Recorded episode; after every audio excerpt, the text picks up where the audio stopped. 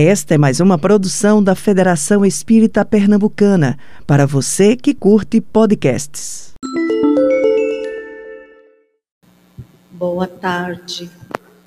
Com muito carinho a todos os que estamos tendo a possibilidade de nos encontrarmos na sede desta federativa, nesta casa espírita presencialmente. Mas boa tarde a todos os que estão fisicamente distantes, mas que abriram um espaço neste momento para nos encontrarmos, para refletirmos sobre as palavras de Jesus e assim podermos renovar o ânimo, ampliar a compreensão e seguirmos adiante sem desistência. É por isso que, além de agradecer aos amigos da federação, nós agradecemos a Jesus que Ele nos inspire e nos permita vivenciar a Sua paz. Certa feita, um rei muito poderoso e bom, cuja esposa tinha desencarnado no momento em que a única filha do casal nascera, no aniversário de 15 anos da sua preciosidade, ele queria oferecer-lhe um presente que definisse de uma forma material todo o amor que devotava. E encomendou ao joalheiro real que pudesse desenhar, dar vida a uma joia em que todas as pedras mais raras do mundo pudessem constituir esse desenho.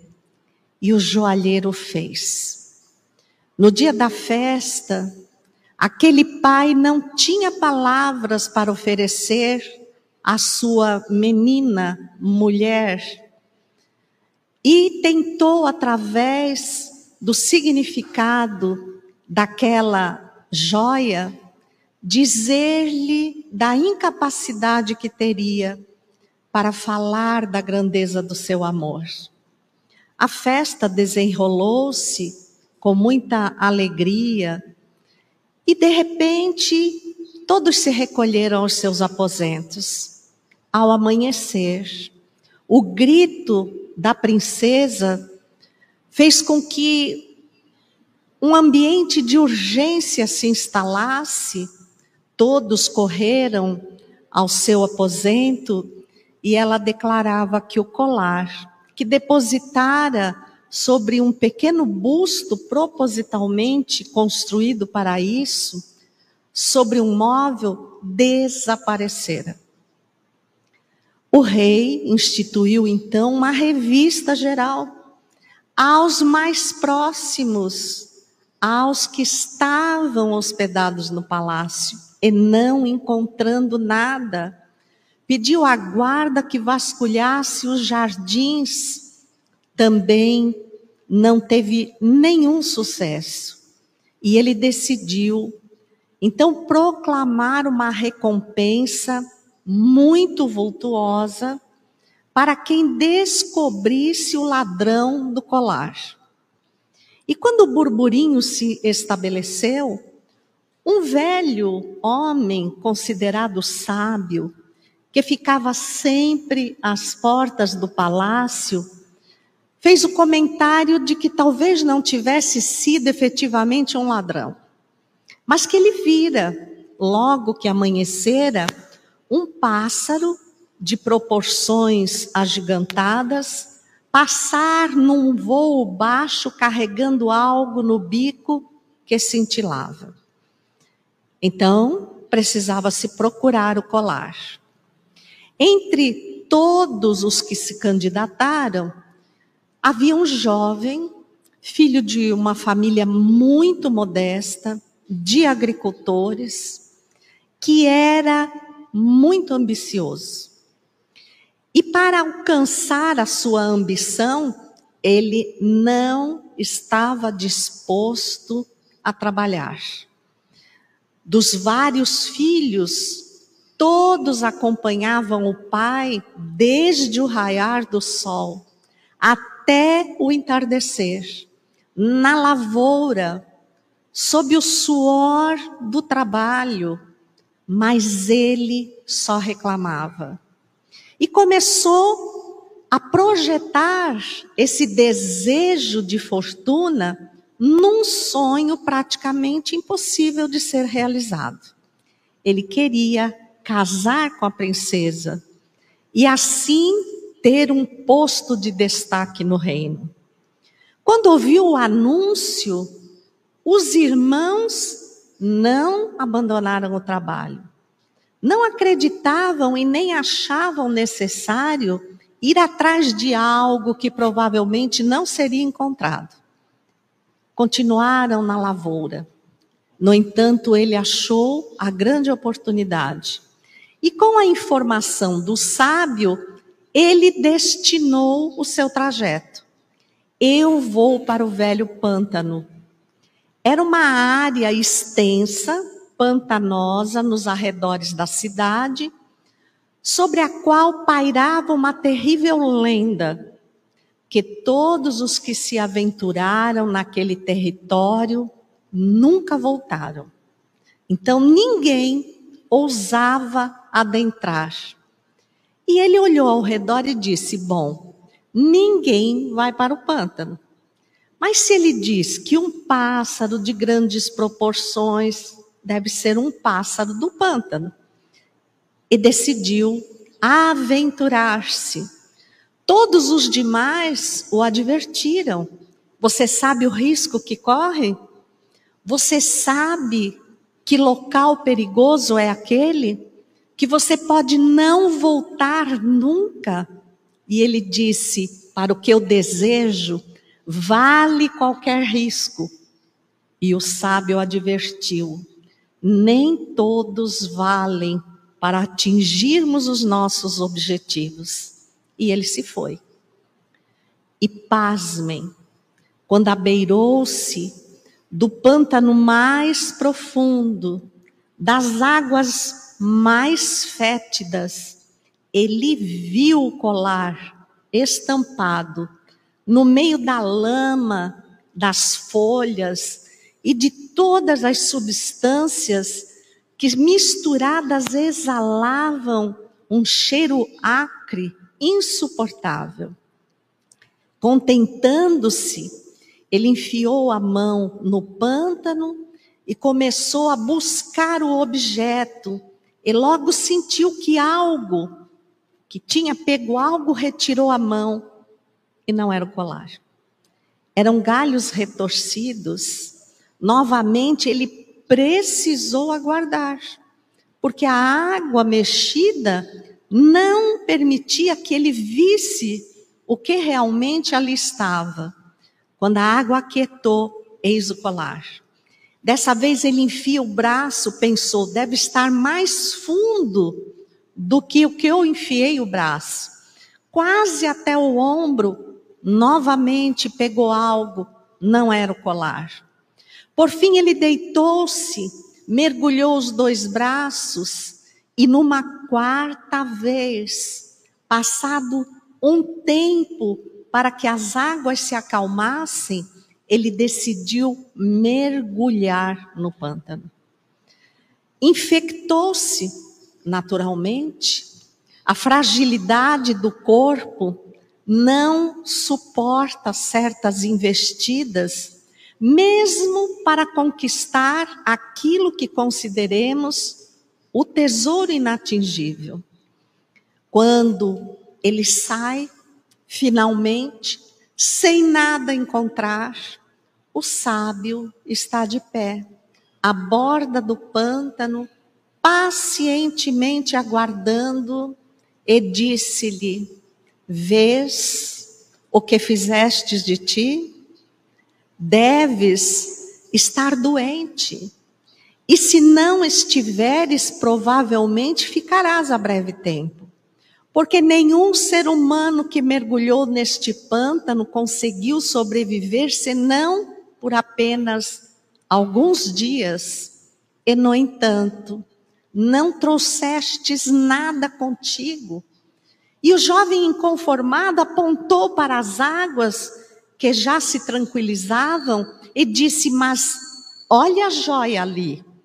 E o velho respondeu-lhe: Na realidade, ali é apenas o reflexo da joia. Olha para cima. E quando ele ergueu o olhar, um galho ressequido de uma árvore exibia pendurado a joia rara que ele não teve a oportunidade de entregar ao rei, porque adoeceu imediatamente, não podia se locomover, e como previa o sábio, a breves, a breves dias ele veio ao desencarne. Quando nós usamos as palavras que estão inseridas exatamente em João, capítulo 10, versículo 10, que expressa uma fala de Jesus pequena, mas que nos pede profundas reflexões. Eu vim para que todos tenham vida e vida em abundância. Ou seja, antes da vinda de Jesus, essa possibilidade não existia para nós. Se formos retroceder na história da humanidade, vamos perceber que aproximadamente 1500 anos antes de Jesus, para tornar a ideia de um Deus único um caminho menos perigoso, menos difícil para a vinda de Jesus, Moisés guiou o povo hebreu que estava escravizado no Egito havia 430 anos. E fez aquela célebre jornada que, quando olhamos no Velho Testamento, dizem que durou 40 anos. 40 anos. A gente alguma vez se questionou se Moisés era o filho ou o neto do Faraó, filho da filha do Faraó?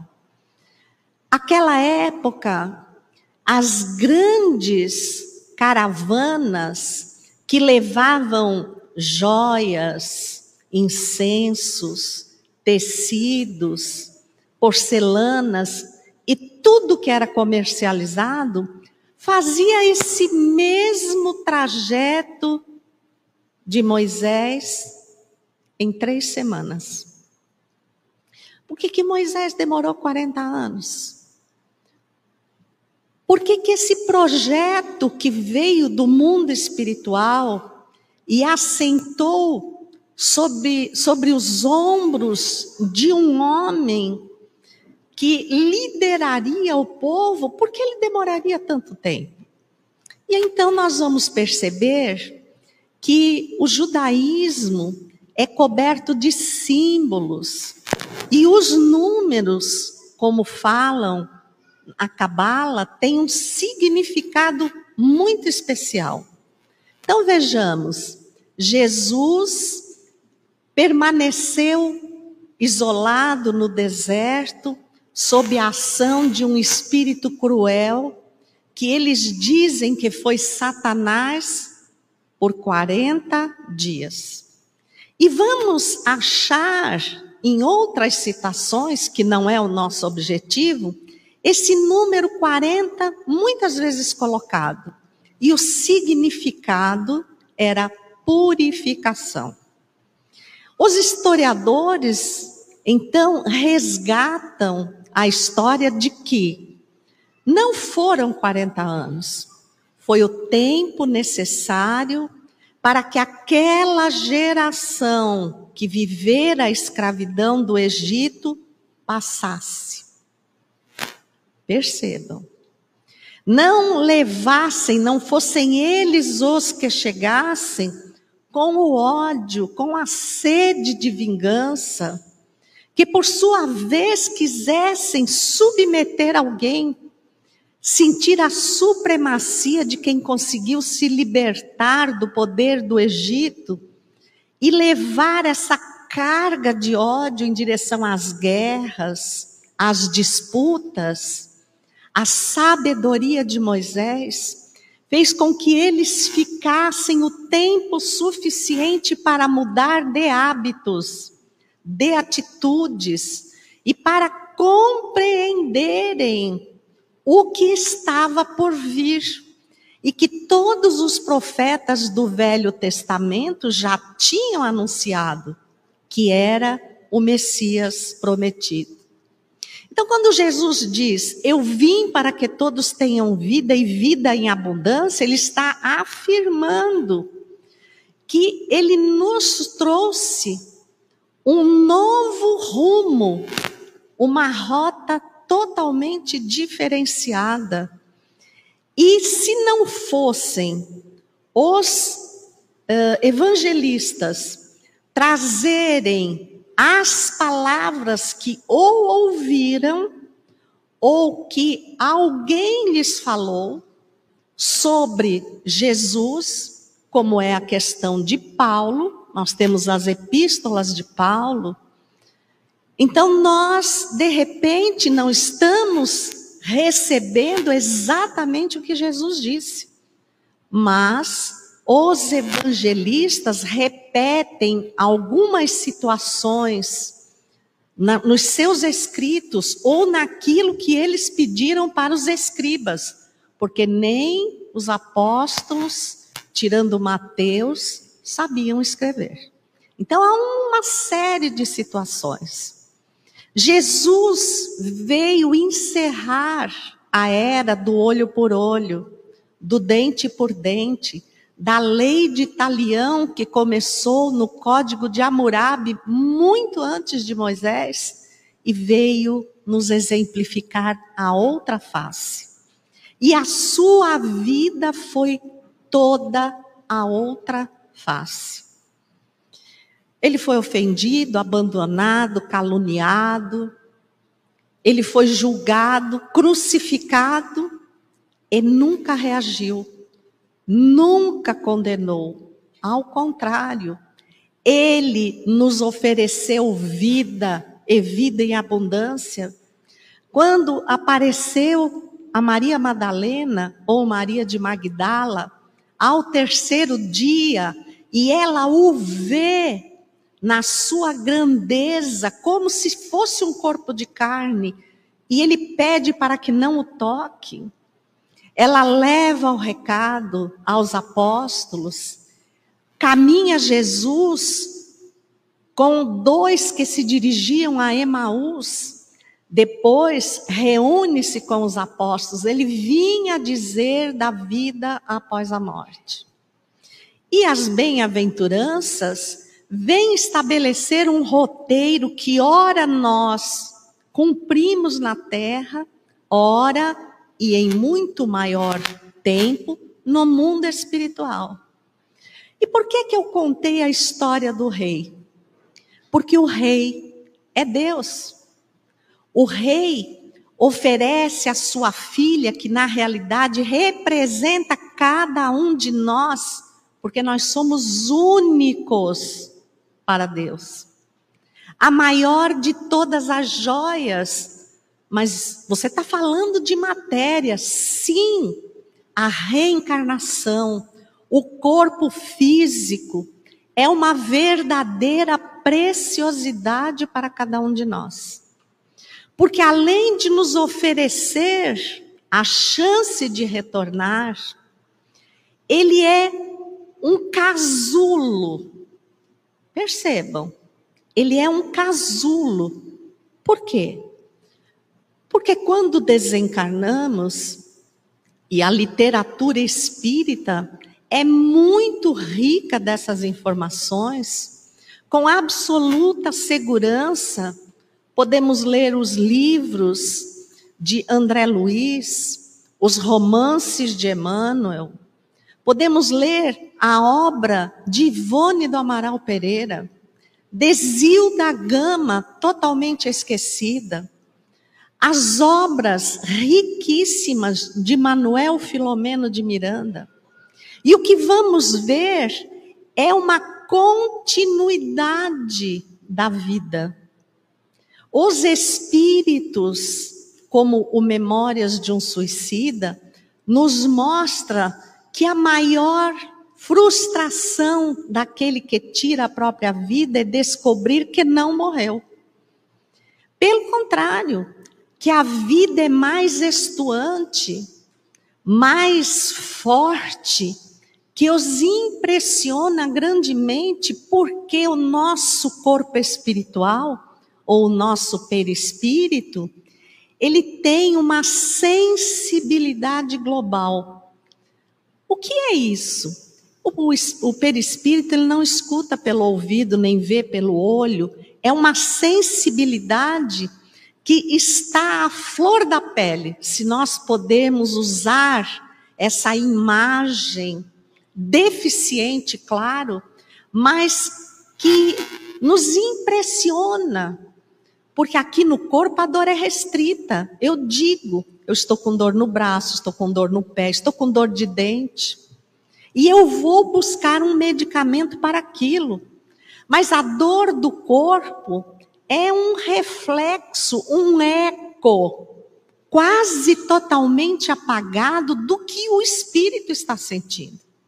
Então é óbvio que se nos permitissem permanecer indefinidamente no mundo espiritual, nós enlouqueceríamos. Porque aqui eu posso roubar, não ter condições, como aquele jovem, e foi por isso que trouxemos essa imagem. Eu posso roubar e escolher onde eu quero morar. Eu quero morar no lugar mais rico, na casa mais bonita, e eu vou. E os meus vizinhos nunca vão imaginar que eu seja um criminoso. Porque nós deduzimos, nós julgamos a pessoa aqui pela aparência física. Que sorte nós temos. Porque se o corpo físico não blindasse a verdadeira condição e aparência nossa do mundo espiritual, nós estaríamos perdidos. Mais do que isso, toda aquela sensibilidade que quem trabalha numa reunião mediúnica, através dos depoimentos, mas das impressões fluídicas que os espíritos nos deixam, conseguimos, se bem que de forma acanhada, dimensionar a dor no mundo espiritual. O corpo físico restringe essa condição a cinco sentidos apenas, que estão ajustados a um campo tão material, mas tão material, que nem um milésimo um milésimo do que vivíamos lá, nós vamos viver aqui. Imagine se o nosso corpo é, fosse sensível ao nosso pensamento. Porque lá nós vivemos mergulhados no campo mental. Então você acorda de manhã cedo, depois de uma noite de repouso bem espírita. Aí vai ao espelho, olha para você, tá linda, a pele tá linda, você faz uma prece, sai para o trabalho, começa a enfrentar os contratempos. Imagine se o nosso corpo, conforme nós fôssemos agindo e convivendo, ao sabor dos nossos sentimentos, ele fosse se modificando. Como é que nós chegaríamos à noite? Viu como Jesus nos trouxe vida e vida em abundância? Porque ele nos permitiu uma afeição estável, pelo menos por fora. Por dentro, a gente não pode assegurar. Mas nada se compara ao que vivíamos no mundo espiritual. E é óbvio que se é uma carapaça que precisou ser modulada a ser resistente aos nossos pensamentos, ela não vai absorver as nossas lembranças. Então, não é que alguém chegue em nós, nos hipnotiza e diz: esqueça tudo que viveu. Não é isso. Mas o corpo blinda as nossas vivências, as nossas experiências do passado, nos dando a oportunidade de recomeçar. Só que nós pleiteamos esse corpo. Jesus veio e nos estabeleceu a era da mudança, da subida desse monte chamado evolução. Todos os grandes fatos do Novo Testamento que Jesus nos legou foram realizados no alto de uma montanha. Será que Jesus nunca falou na planície? nos vales, ele só falava nas montanhas? Não. É porque ele queria nos dizer que precisava esforço. Era necessário escalar para compreender. Mas que essa subida poderia ser morosa, mas ela aconteceria. Que é o tempo de cada um na evolução espiritual. E agasalhados nesse corpo, eu recebo toda uma gama, uma estrutura, um planejamento que encontramos bastante esclarecido, rico, no capítulo 12 do Missionários da Luz, preparação de experiências. Para recordarmos, caso estejamos nos vitimizando, de que nós participamos desse planejamento na atual condição, salvo algumas exceções. Algumas exceções? Algumas exceções, quando trata-se trata da humanidade por um todo, nós costumeiramente não estamos aqui em reencarnação compulsória.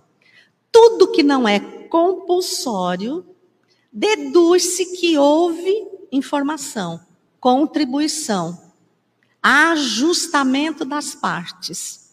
Somos como jovem. Eu aceitei vir em dificuldade. Eu vim numa família, primeiro pequena, consanguínea, que André Luiz, no capítulo 29, Ponderações do livro No Mundo Maior, nos diz que é a micro-humanidade. Ou seja, naquele exemplo dos que convivem comigo, tem o retrato da humanidade. Quando eu digo assim, não me dou bem com a minha família, eu não pertenço a esta família, eu vou embora, eu estou saindo de um grupo selecionado que o mundo espiritual percebeu que com aqueles eu podia lidar, e eu vou para a macrofamília, que é a humanidade, ou a família do Cristo. Prestem atenção como ele nos deu vida. Onde foi que o messianato de Jesus se iniciou? nas bodas de Caná. Na casa de Simão Pedro. Na casa de Zaqueu. E assim nós vemos que o grande serviço que Jesus nos prestou foi portas adentro de um grupo familiar. Como a nos indicar que é ali que nós fortalecemos os nossos alicerces e que nós criamos resistência para as adversidades lá fora. Abre-se parênteses. Não importa qual é a religião, não importa. Nós estamos aqui dentro de uma casa espírita. Mas o que vamos falar vale para qualquer religião. Nos aproximamos por afinidade de condição espiritual para o grupo em que procuramos desenvolver os nossos dons. A lição que a Cristina leu foi lida hoje na abertura da Mostra Espírita. E gravou-nos profundamente, porque o título é dela é Bem-aventuranças. E conforme nós vamos lendo, que eu não vou conseguir ler, porque eu não estou com meu aparelho de vidência, chamado na terra óculos, então eu não vou conseguir ler, mas ele diz que o bem-aventurado merece um laurel, porque não lhe foi dado, foi conquistado. Aí a gente vem para a terra. E o que é que nós fazemos?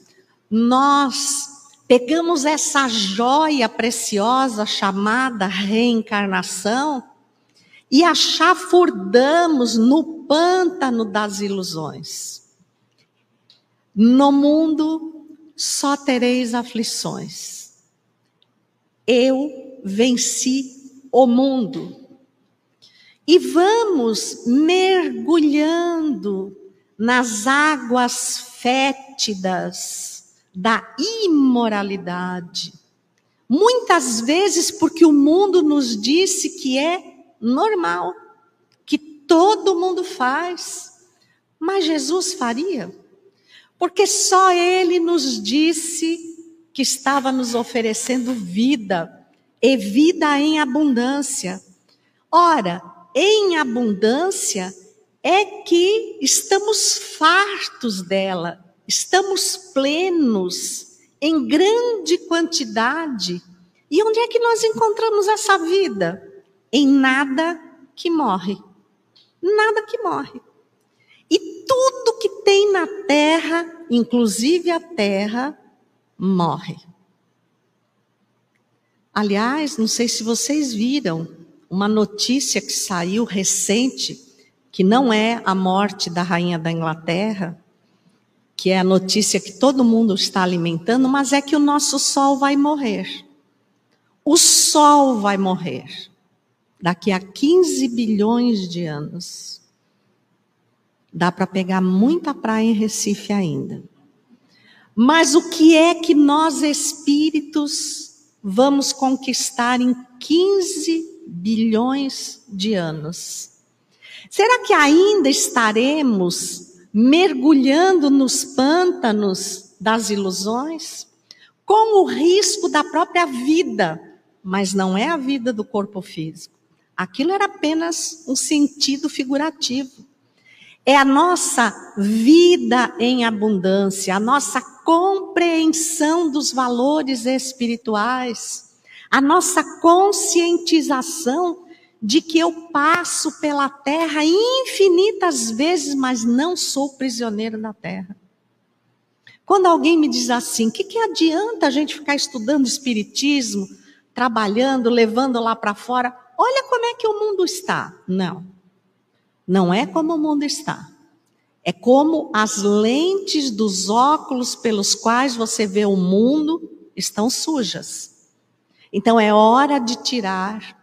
E quando nos debruçamos nas lições de Jesus, quando ele anuncia que é hora de ir, e diz: Eu vos prepararei o lugar anunciando que ele era responsável por nós, como vemos no livro dos Espíritas, guia e modelo da humanidade. O guia é o que conhece tudo. E ele é o da humanidade, modelo. Então o modelo é para ser seguido. Na casa de meu pai há muitas moradas. Naquela época ele não definiu as moradas. Mas os túmulos arrebentaram-se e as vozes dos que aceitaram o convite de Jesus há muito tempo vieram nos falar dessas moradas. O capítulo 3 do Evangelho ele explana minuciosamente sobre isso. Então, independente da terra e a humanidade a ela atrelada evoluir, se eu compreender o convite que Jesus me fez, eu posso avançar. Eu posso prosperar, espiritualmente falando. Mas não vai ser da forma como aquele jovem. Eu não quero trabalhar. O Senhor trabalhou a vida inteira, continua pobre. O Senhor está colocando os meus irmãos para trabalhar e eles continuarão pobres porque copiam os seus gestos. Então eu vou ser diferente.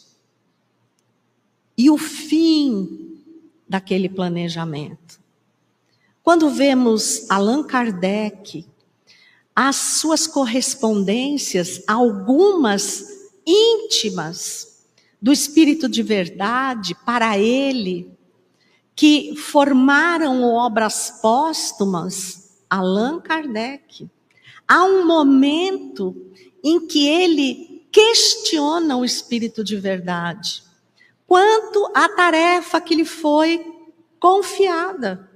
Está na segunda parte, minha iniciação no Espiritismo. Ele disse: mas, Senhor, tu me confiastes uma tarefa de tamanha envergadura que eu não sei se serei capaz de cumprir.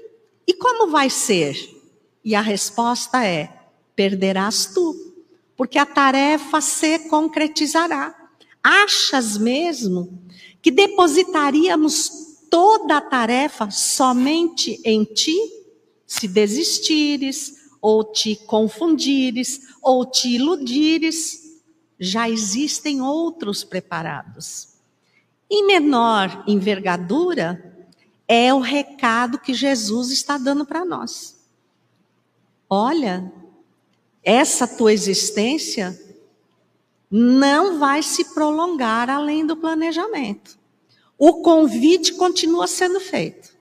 E cada vez que o convite é feito, a cada reencarnação, tu estás mais informado. Tens mais clareza do caminho. No entanto, tu continuas apostando que vais resolver tudo da noite para o dia. A pandemia veio e nos impôs um isolamento social. Para onde foi que a pandemia nos mandou? Para a família para casa. Muitos de nós não estávamos convivendo em família. Fato é que vemos muitos casamentos desestruturando-se, muitas separações consumando-se, porque não estamos acostumados às arestas da convivência, porque somos espíritos imperfeitos, somos cheios de espinhos. Nós também, não é só o outro. E o que foi que nós entendemos desse recado? Assim que abrir a porteira, que não foi nem a porta, eu vou sair correndo. E vou aproveitar o mundo quanto eu possa, porque vai que vem outra pandemia e nessa a minha passagem está comprada e eu não aproveitei o mundo. Que decisão é essa? de eu mergulhar no lamaçal moral, em que tudo está sendo permitido, porém nem tudo nos convém. Estamos negando qualquer dificuldade. Quando a dificuldade chega, eu desisto. Isso vale para a nossa casa, para o nosso a nossa convivência profissional de amigos e vale para a casa espírita também. Nós estamos desistindo de estudar o Espiritismo. O que, que o Espiritismo diz sobre isso? Eu vou lá e procuro. E se eu não acreditar, não me basta não acreditar. Eu tenho que buscar comprovações para dar ênfase, para justificar que aquilo não é verdade. E não vamos encontrar. Não vamos encontrar. O livro dos Espíritos, em suas 1018, em algumas edições, porque desdobraram uma pergunta, 1019, ela, ele nos responde às questões mais básicas, às dúvidas mais atormentadoras que tem nos atirado a esse lamaçal sem vida, porque não tem vida. Ah, tem. Eu programo comprar uma casa. Compre a casa. Nós ainda cultivamos a alegria por muito pouco tempo. Logo a casa vai dar vazamento, o vizinho vai incomodar, o IPTU vai subir. Você vai achar defeito. Sua alegria acaba rápido. Compre o carro.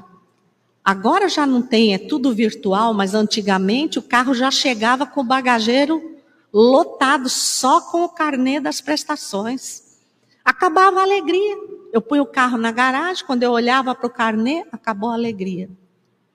Nós precisamos mais para nos desiludirmos mais. Nós estamos querendo mesmo chegar ao fundo do poço, ao fundo do pântano para só então sairmos totalmente contaminados e Jesus estar ali dizendo: Olha, tudo que vivestes, tudo que fizestes, foi só para encontrares o que não está aí. Olha para cima. Olha para os valores espirituais. E eu vou dizer a vocês que não é a situação em que nos encontramos que vai nos fazer felizes, mas é a compreensão dessa situação. Então, só para descontrair, eu vou contar para vocês a história daquela mulher viúva, mãe de sete filhos. Uma escadinha, porque pobre, tem uma fertilidade impressionante.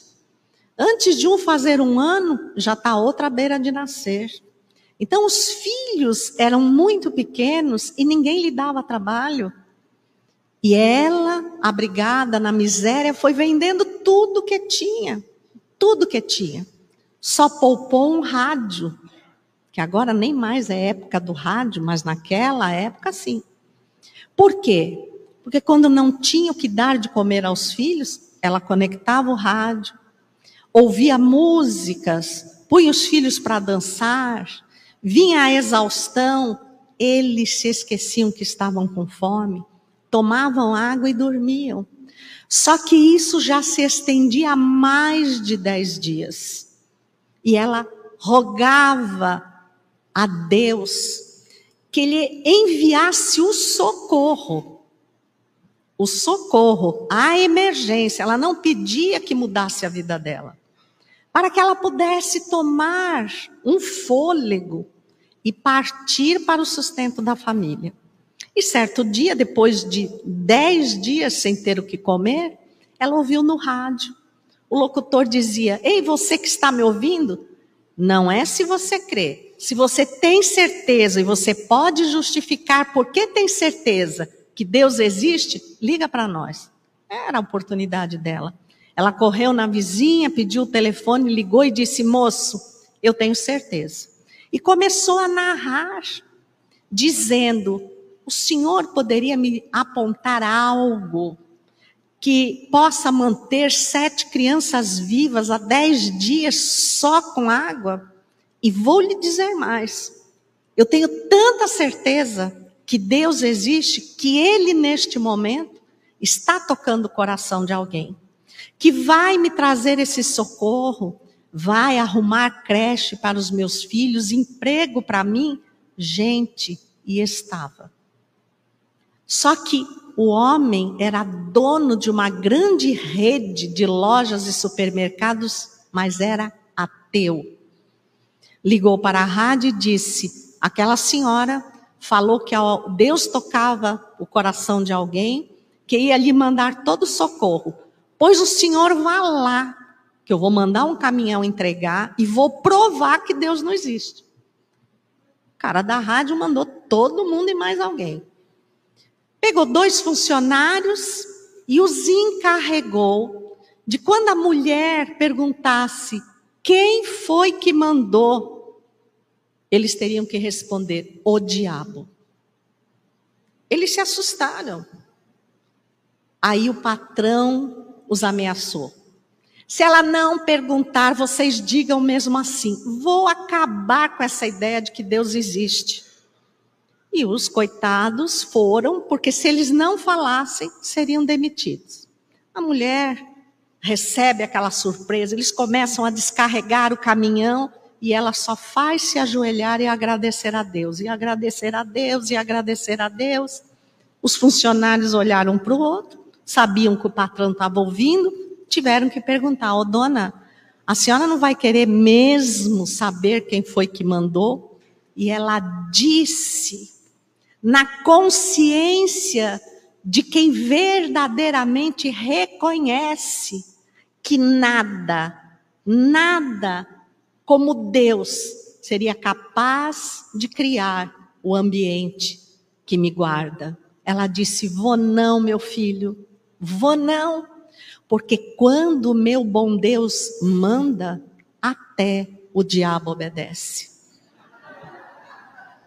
O que está nos faltando é lógica. Nós que nos dizemos tão intelectuais, nós estamos olhando o pântano das ilusões humanas e apostando: ninguém sobreviveu, mas eu serei o primeiro.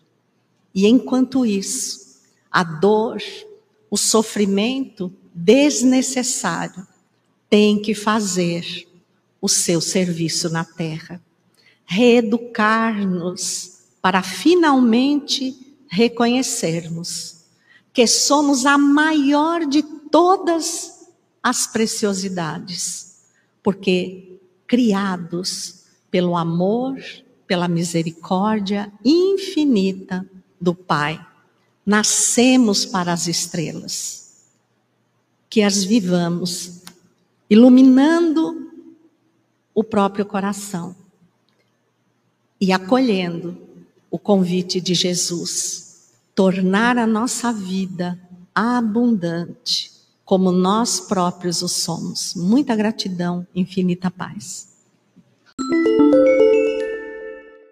Você ouviu o podcast da Federação Espírita Pernambucana.